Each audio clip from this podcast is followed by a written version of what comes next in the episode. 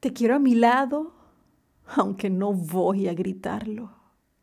Te quiero a mi lado, aunque posiblemente eso no es de tu agrado. Está por iniciar un episodio más de la segunda temporada de Entre Poesías y Poetas, un podcast dedicado a la poesía en español de todos los tiempos. Mi nombre es Priscila Gómez y estoy transmitiendo para ti desde David Chiriquí, República de Panamá. Empecemos.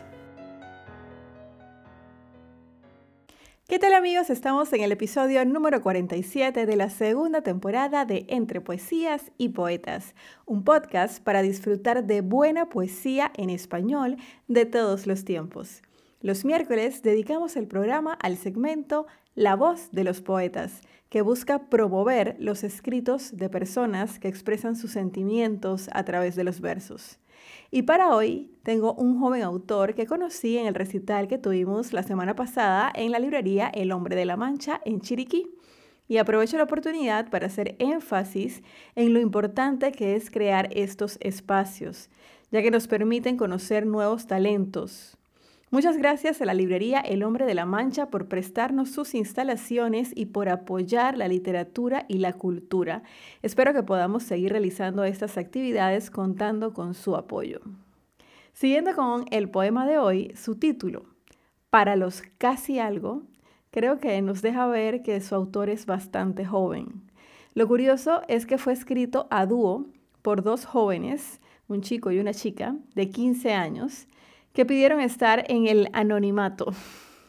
Sin embargo, les puedo decir que ambos desde temprana edad han tenido una fuerte conexión con la literatura y ambos ya cuentan con varios poemas inspirados en sus vivencias. Para todos ustedes, mi interpretación de Para los casi algo. Dijimos adiós cuando solo queríamos un final feliz. Quisimos arreglarlo cuando ni siquiera sabíamos qué lo destruyó.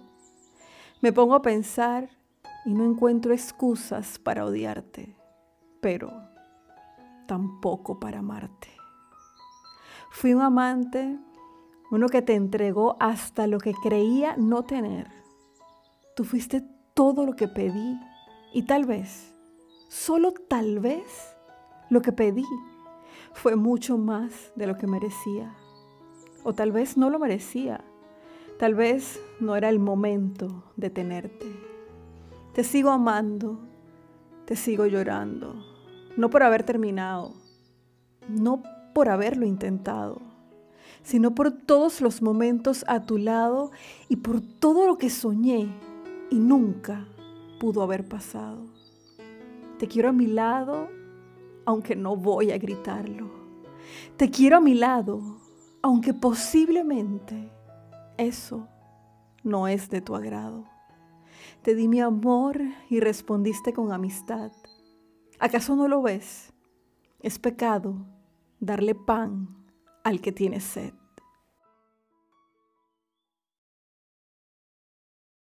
Quiero que sepan que yo estoy muy, muy emocionada con este poema es la manera como la vida me dice que hay talento en la juventud y que promover la poesía es un trabajo que tiene recompensas.